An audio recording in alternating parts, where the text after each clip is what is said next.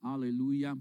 Y damos gracias al Señor eh, por los hijos de nuestra hermana. Están con nosotros hoy, su hija y su hijo. Gloria al Señor. Y bueno, y su nieto está por ahí también. Gloria al Señor. Y damos gracias a Dios, hermanos. Dios está eh, moviéndose. Gloria a Jesús. Dios está añadiendo. Dios está tocando corazones. Y seguiremos hacia adelante en el nombre del Señor. Salmos en el capítulo 100. Gloria al Señor. Acompáñeme ahí en la palabra del Señor. Salmos en el capítulo 100, gloria a Jesús. Un salmo muy conocido, gloria al Señor. Y vamos a tomar esa escritura como base para eh, nuestro último servicio de este año. Salmos en el capítulo 100, gloria al Señor. Aleluya. Cuando lo tenga, dice amén. Dice la palabra del Señor, cantad alegres a Dios, habitantes de toda la tierra. Servid a Jehová con alegría, venid ante su presencia con regocijo. Reconocer que Jehová es Dios. Él nos hizo y no nosotros a nosotros mismos. Pueblos suyos somos y ovejas de su prado.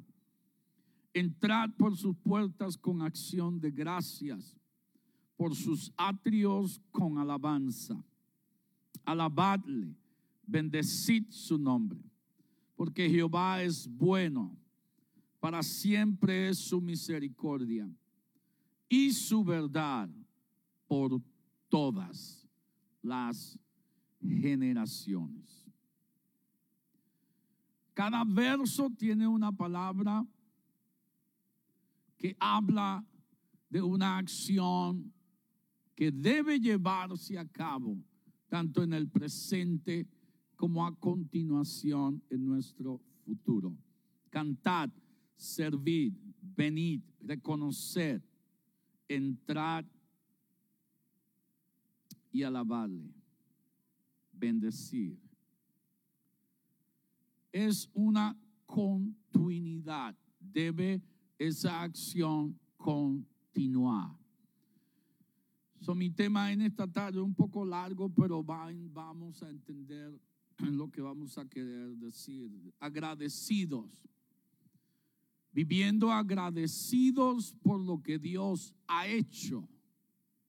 Por lo que Dios ha hecho en este año. Pero entramos en alabanza por lo que Dios va a hacer agradecidos por lo que Dios ha hecho, pero en alabanza por lo que ha de ser, por lo que será. Nos vamos y despedimos este año, hermanos, agradecidos por todo lo que Dios ha hecho. Todo, todo lo que Dios ha hecho. Pero no vamos a entrar y a recibir el nuevo año en tristeza por lo que no pudimos alcanzar, sino que vamos a entrar el próximo año en alabanza por lo que Dios va a hacer. Aleluya. Padre, en el nombre de Jesús te damos gloria, te damos gracias, Señor. Gracias por esta bendita palabra. Gracias por el poder que hay en esta palabra, Señor. Te pedimos en el nombre de Jesús que tú unjas nuestros labios. Señor, oh Dios mío, que tu sabiduría, Señor, y tu entendimiento sean repartidos. Que esta palabra espiritual, Señor, haga esa obra en nuestro corazón y que nos ayude y nos anime, nos esfuerce, nos lleve, Señor, oh Dios mío, a adquirir, Señor, aquellas cosas, oh Dios mío, que necesitamos, oh Señor, para continuar en este tu servicio. En el nombre poderoso de Jesús. Y alguien dice amén. Alguien dice amén. Dele la mano al que está al lado suyo y dígale, soy agradecido, agradecida de tu vida. Aleluya. Gloria al Señor y así puede tomar su asiento en el nombre del Señor. Cantad, servid, venid, reconocer, entrar, alabar, bendecir acciones que nos llevan a no tan solo estar agradecidos por lo que Dios ha hecho, pero agradecidos por lo que Dios va a hacer. Dios no, hermanos, no pierde tiempo ni espera, gloria al Señor, a que algo bueno suceda para entonces Él operar. Dios está operando todo el tiempo. Dios se mueve todo el tiempo. Y esa escritura que citamos muy a menudo es una escritura que nos ayuda en cierto modo a poder crear una atmósfera de adoración, especialmente cuando alguien se para tras el púlpito y lee el verso 4 donde dice, entrad por sus puertas con acción de gracia, por sus atrios con alabanza. Alabad, bendecid su nombre, aleluya. Y ahí entonces es animado el alma a comenzar y a traer una atmósfera donde la adoración y la alabanza y el clamor a Dios perduran y es atraída la presencia de Dios a ese lugar. Entramos, hermanos, por las puertas de su presencia con acción de gracias. No podemos entrar inmediatamente pidiendo, pidiendo, pidiendo, pidiendo. Debemos entrar por esas puertas con acción de gracias. Si yo tal vez no, no me siento muy, muy bien hoy, pero te doy gracias te doy gracias que estoy caminando. Te doy gracias que estoy vivo. Señor, tal vez no lo tengo todo, pero gracias por todo lo que me has dado. Gloria al Señor. Aleluya, hermanos. Si lo miramos de esta manera, si Dios nos diera todo lo que usted y yo le pedimos, no estuviéramos aquí. Pero Él sabe lo que usted y yo necesitamos. Él sabe la cantidad de lo que usted y yo necesitamos. Eso nos da todo lo suficiente para que usted y yo estemos agradecidos de todo lo que Él ha hecho. Dios, gloria al Señor, sabe de lo que usted y yo tenemos necesidad. La misma palabra nos testifica. Antes de que usted y yo le pidamos, ya Él sabe lo que usted y yo necesitamos. So, la medida que usted y yo necesitamos es la medida que viene en camino antes de que usted y yo abramos nuestra boca. Ahora, si abro mi boca y cometo el error de llegar delante de Él con un espíritu malagradecido o un espíritu no muy agradecido por lo que estoy a punto de recibir. La Biblia habla, hermanos, que sin fe es imposible agradar a Dios. Si no le agrado, no adquiero nada de Él.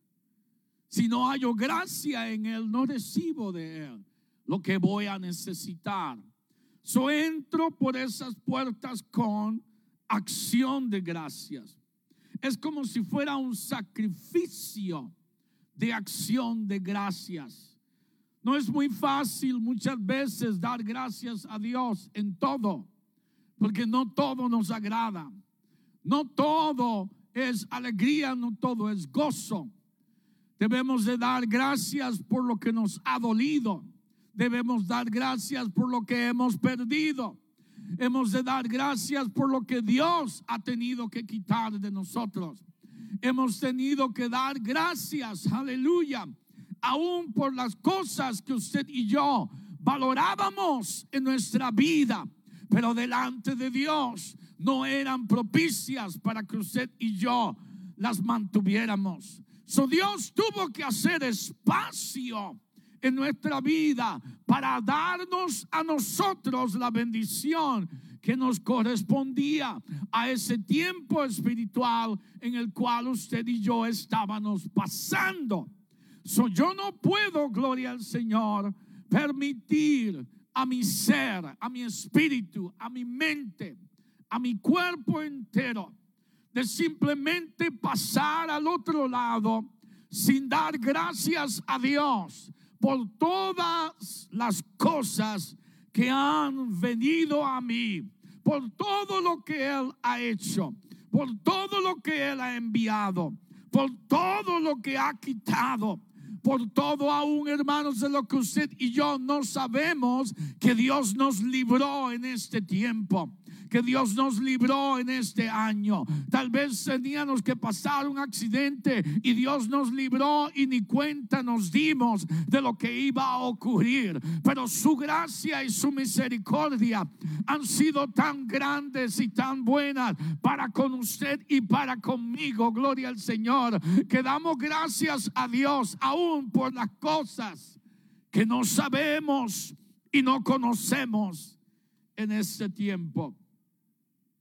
Pero sí puedo traer un sacrificio y hacer un sacrificio de acción de gracias con tan solo mirar y decir, mira lo que ha hecho Dios.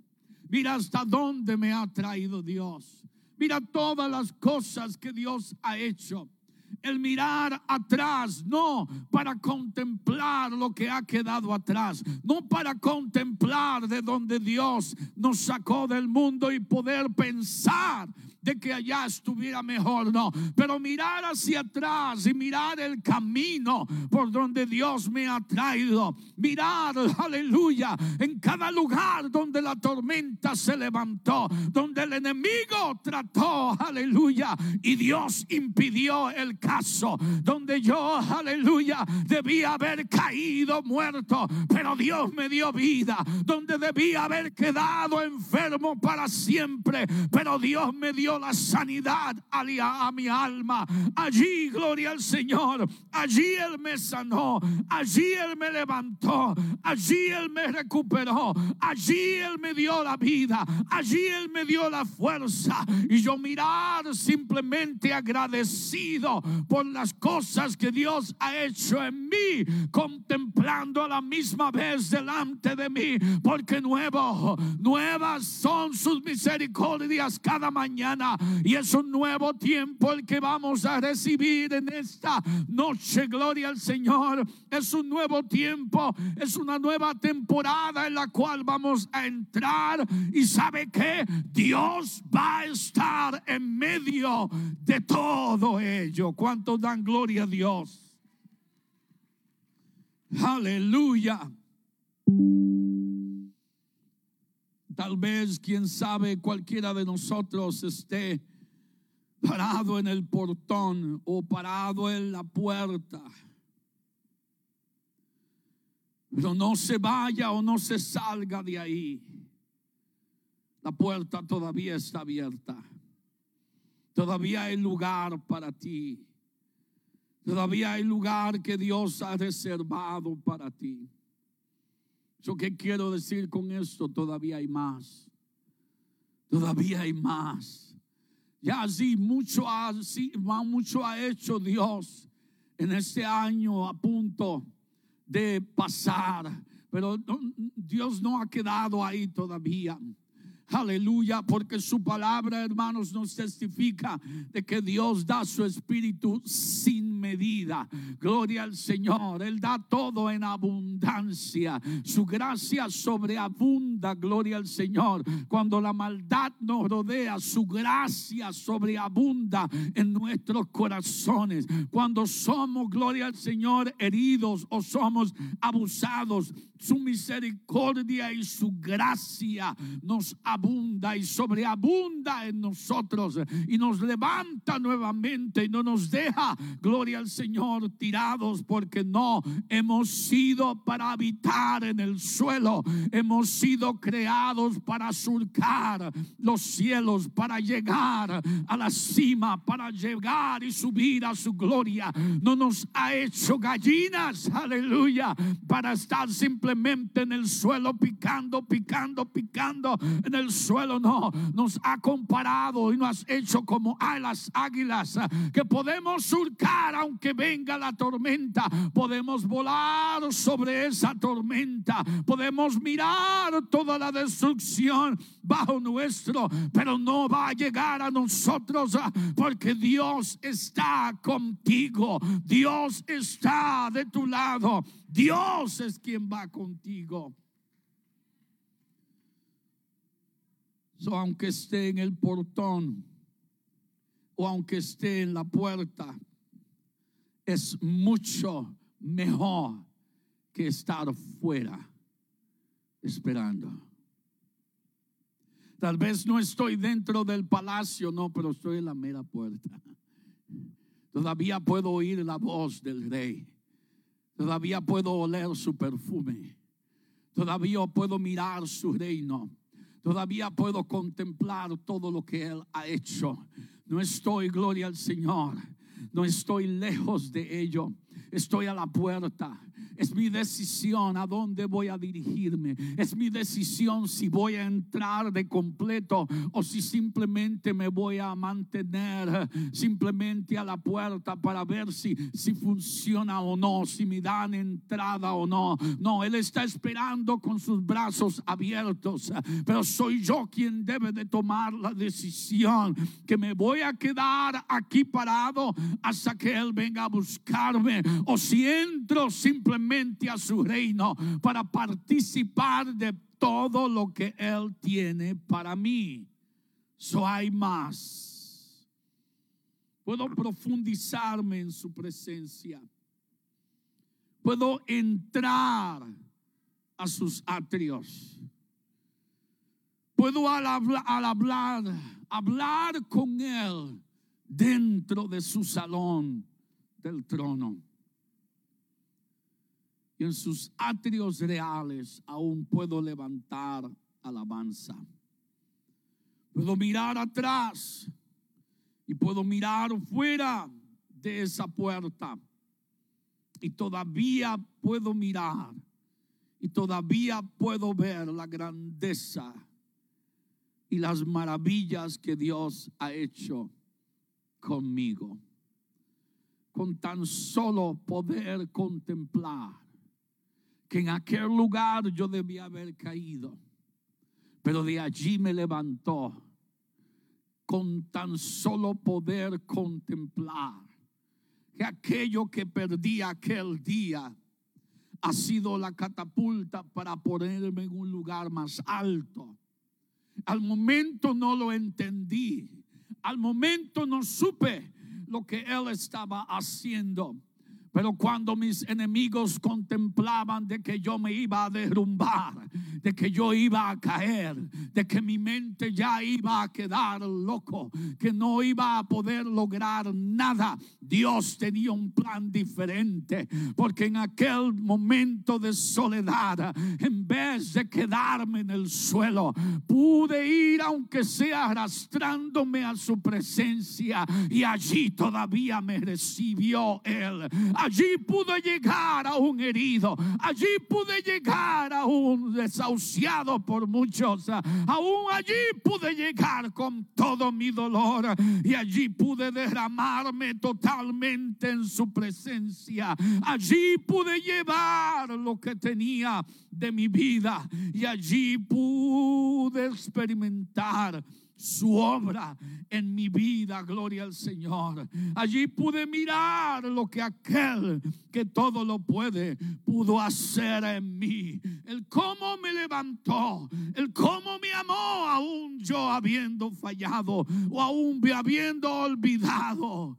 Él todavía me amó. Y la clave para yo poder haber avanzado verdaderamente fue poner los ojos en Él. Porque somos humanos. Sí.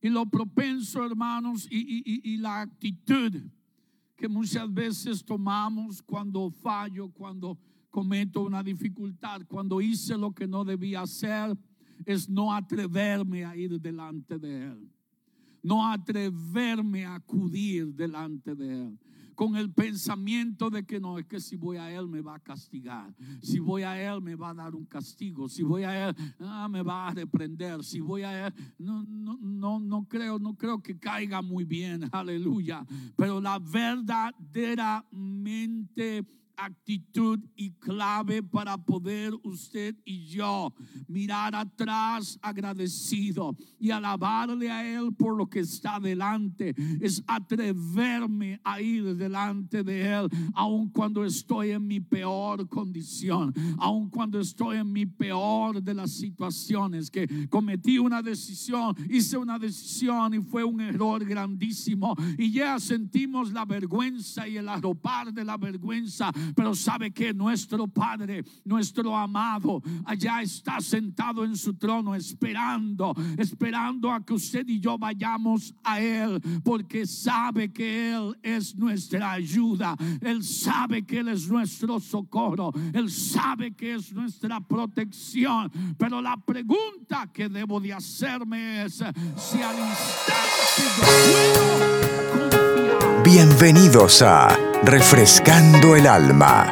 Devociones para inspirar su camino con Dios. He aquí su anfitrión, Félix Delgado. cuánto amor tiene Dios para con nosotros.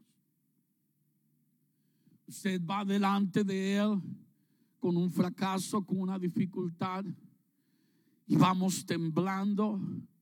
Mas sin embargo, cuando llegamos a Él, somos recibidos con brazos abiertos. No somos recibidos con un regaño. No somos recibidos con una reprensión. Oh, lo hiciste mal. Tengo que castigarte por eso. No, Él es nuestro Padre. Él conoce nuestra condición. Él sabe que usted y yo somos polvo, que a Él lo necesitamos. Imagínense que podamos ir a Él y seamos regañados o reprendidos por Él. ¿Quién va a querer ir otra vez a Él? Si sabe que lo van a regañar. Si comprende y entiende que lo hizo mal, pero si voy donde papi, mm, me va a abrir la boca. Pero al contrario, nos habla de la misma manera que cuando lo hicimos bien. Esa voz suave y delicada, esa voz llena de amor, esa voz llena de esperanza, esa voz llena de satisfacción a nuestra alma, porque Él conoce y Él sabe. Es por eso que la palabra nos habla que pongamos nuestros ojos en Jesús, el autor y consumador de nuestra fe. Es en Él, es a Él, es por Él, gloria al Señor. So, ¿Qué pasa con el 2024? ¿Qué va a pasar? Voy a entrar el año alabándole a Él. Voy a entrar el año dándole gracias a Él por su misericordia. Dándole gracias a Él porque me ha llevado por la puerta y he podido llegar al otro lado. Este año se acaba. porque no con el año que se acabe también, gloria al Señor, las cosas que a usted y a mí no nos agrada? Las cosas que usted y yo no queremos hacer. Que así como el año pase, que pasen también de nosotros, que queden en el pasado, que queden ya atrás, que comencemos lo que Dios nos ha dado, un nuevo año, una nueva vida, un nuevo comienzo, un nuevo caminar, un nuevo deseo de alcanzarle, gloria al Señor, porque sí puedo estar agradecido por lo que Él ha hecho este año, pero voy a concentrarme en lo que está delante, porque lo que está delante, hermanos, es mucho mejor de lo que Él ha hecho en todo este tiempo.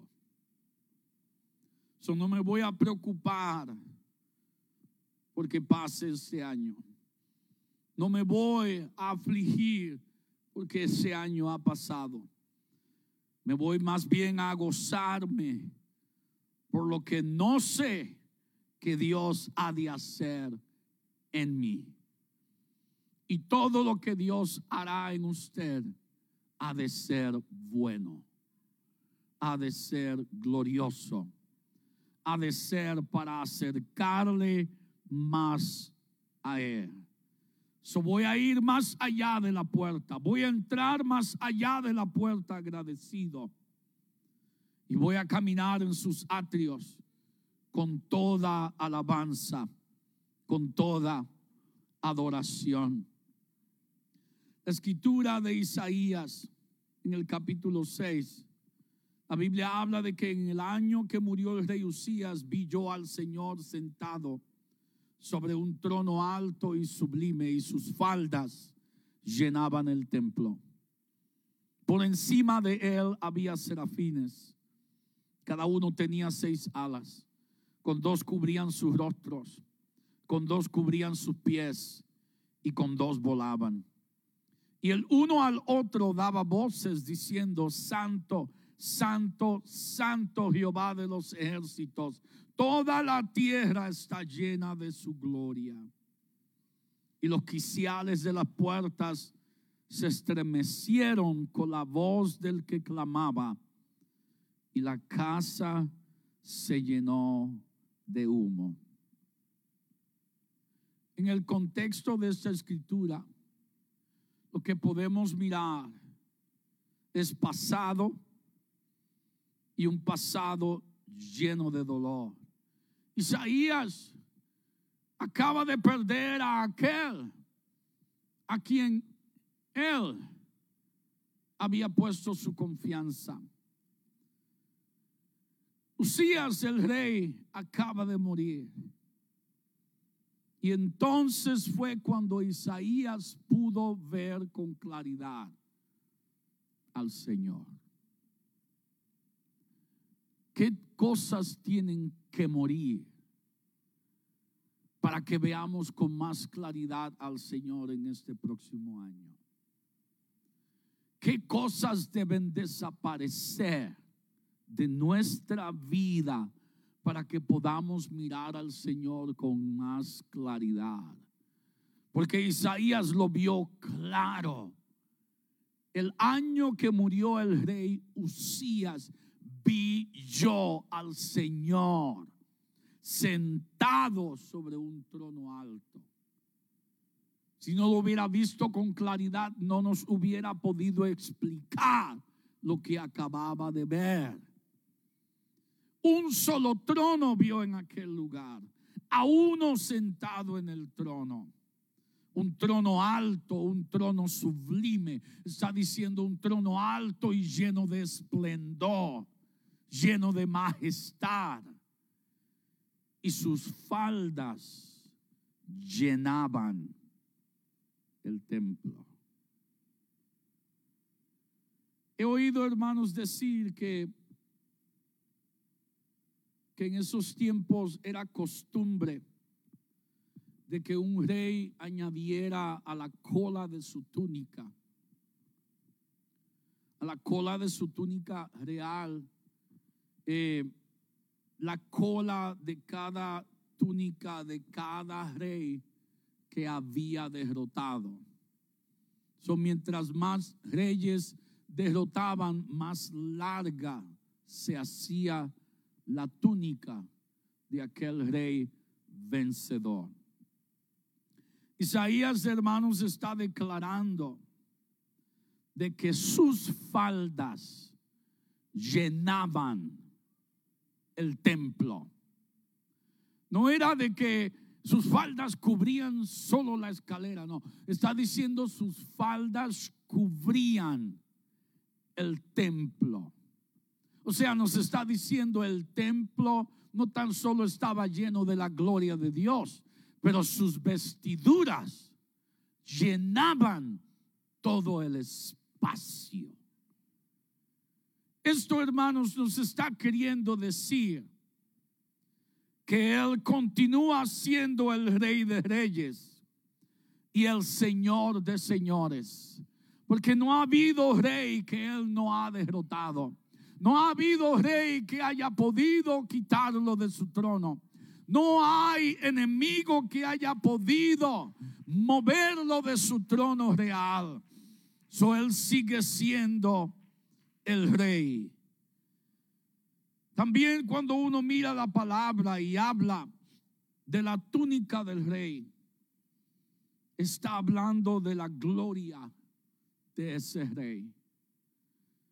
La gloria de Dios llenó aquel templo. Y en el templo, en aquel lugar de adoración, en aquel lugar de alabanza, la gloria del rey llenó cada espacio. Esto, hermanos, puede ser posible en cualquier lugar donde hayan dos o tres congregados en su nombre. Dios no habla de multitud. Dios no habla de una multitud de gentes para llenar el lugar con su gloria. Solo habla de dos, solo habla de tres, que estén con una misma mente, con un mismo sentir en su corazón, de llegar a aquel lugar y darle alabanza a quien alabanza merece, darle gloria a quien gloria merece. Como habló David en uno de los salmos, dar la gloria de vida al nombre del Señor. Aleluya. Cuando usted y yo alabamos al Señor, lo que hacemos es estamos atrayendo a Él estamos atrayéndole a este lugar. No estamos tan solo atrayendo su gloria, lo estamos atrayendo a Él mismo. Estamos tomando su atención porque Él prometió que sus oídos iban a estar atentos al clamor de su pueblo, a alabanza de su pueblo, que Él iba a habitar en medio de la alabanza de su pueblo. Y hermanos, cuando Dios llega a un lugar, ese lugar se llena, aleluya, se llena de la presencia de Dios, se llena de la gloria de Dios, se llena de todo lo que Él es. Milagros comienzan a suceder, cambios comienzan a suceder en las vidas.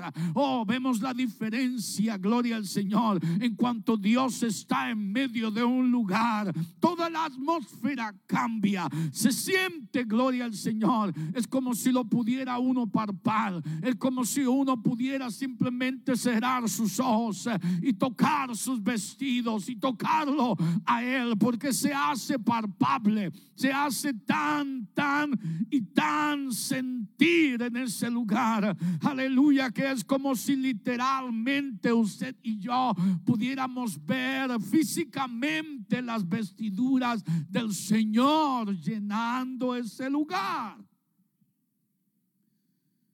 Aleluya. Y esa misma palabra habla del dobladillo, del borde de ese vestido, de esa túnica, en la cual miramos en el Nuevo Testamento que habla de una mujer que se dijo a sí misma, si tan solo tocase el borde de su manto, seré sana. ¿Sabe qué? Aquella mujer, hermanos, Aquella mujer tuvo que luchar entre la multitud, tuvo que esforzarse entre la multitud. No fue de que Jesús se detuvo y abrieron paso y allá fue ella ah, con la poca fuerza que tenía y el Señor la sanó. No, ella tuvo que luchar por aquel toque. Ella tuvo que luchar por aquella bendición. Ella fue puesta a prueba y su fe misma fue hecha a prueba. Gloria al Señor. Porque podemos imaginar, hermanos, que la mayoría de quienes estaban allí eran adultos, eran hombres y mujeres que querían no tan solo ver a Jesús, pero querían simplemente estar cerca de Él. La mayoría no querían saber nada de Él, simplemente querían estar ahí con, la, con el selfie en Facebook para que lo vieran con Jesús. Oh, sí, mira, esa es mi foto. Yo anduve también con el hombre, yo estuve con Él, por cuanto la Biblia dice que le apretaban le apretaban, pero habla de que solo una le tocó, una sola en toda aquella multitud. No habla de los discípulos, no habla de la multitud, habla de que una sola alma tocó al Señor en aquel momento y al instante fue sanada. Isaías, hermanos, nos declaró de que sus faldas llenaban el templo, dándonos a nosotros a entender que ya no tengo que buscar entre la opresión de la multitud. Ya no tengo que esforzarme y, abrirme camino, abrirme brecha para poder tocar su bendición, para poder tocar su manto. Ahora simplemente lo que puedo hacer es levantar mis manos y levantar mi corazón a Él y lo puedo tocar. Si necesito la sanidad, puedo tocar sus vestiduras. Si necesito fuerza, puedo tocar sus vestiduras. Si necesito aliento, puedo tocar sus vestiduras. Si necesito compañía, puedo tocar sus vestiduras. Ya, ya no tengo gloria al Señor que pelear en medio de la multitud. Solo tengo que levantar mis manos. Porque sus vestidos llenan todo el lugar. Sus vestidos llenan todo el lugar. So, ¿Qué vamos a hacer, hermanos? ¿Y qué vamos a proponernos para este próximo año?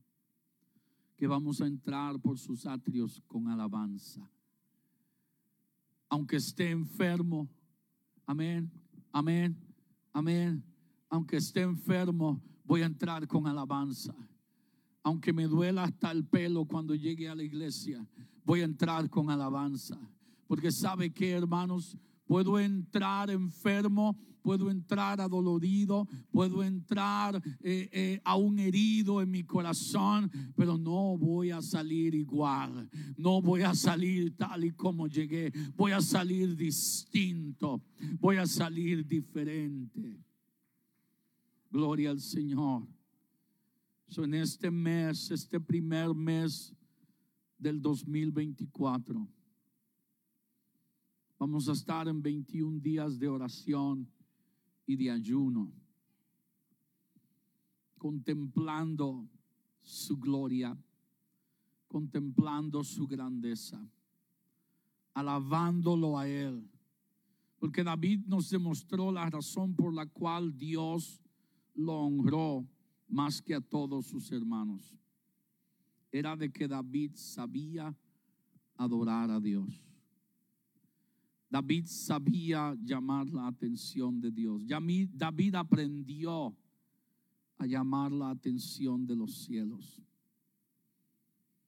No simplemente ponía su, su cabeza en una piedra y comenzaba a cantar y a, a levantar himnos y salmos a Dios. Él no cantaba solo a sus ovejas, él cantaba a los cielos. Aleluya. Oí a un predicador decir, me imagino que cada vez que David abría su boca, los ángeles guardaban silencio, porque Dios quería oír su voz. El Señor en el libro de Cantares habla a la iglesia, a la novia, le dice, amada mía, paloma mía, tú que estás en los escondederos de la peña le ruega diciendo, déjame ver tu rostro, hazme oír tu voz. Está hablando, hermanos, de que Dios desea que usted y yo nos presentemos a Él. Mostremos a Él nuestro rostro y que le hablemos Dios se agrada con oír nuestra voz. Él reconoce nuestro suspirar. Él puede leer nuestras lágrimas. Él oye la voz de nuestro corazón. Él discierne los pensamientos y el dolor o el sufrir o la alegría que hay en nuestras lágrimas. Él lo sabe todo. Y David entendió esto muy bien cuando escribió el Salmo 23. Y todo lo habló orientado, conociendo el buen futuro que Dios tenía para él. Él llamó al Señor su pastor. Él dijo, Jehová es, no Jehová será, no Jehová fue. Está hablando del presente, está hablando de ese momento. Jehová es. Y porque Él es, Él me va a hacer descansar. Él va a confortar mi alma. Él me va a guiar por todos mis caminos. Y yo no voy a temer, no voy a temer a mal alguno. Él va a preparar mesa delante de mí. Él va a ungir mi cabeza con aceite. Y por todas estas cosas, su bien y la misericordia me seguirán todos los días de mi vida. David sabía que en última instancia usted y yo debemos avanzar más allá de la puerta y debemos entrar en los atrios del rey en alabanza. Para terminar, lo que está delante de nosotros es mayor que lo que ha quedado detrás de nosotros. ¿Qué vamos a hacer en este próximo año, hermanos?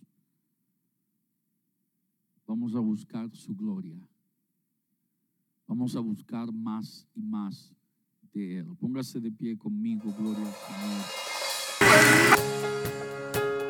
Gracias por escucharnos.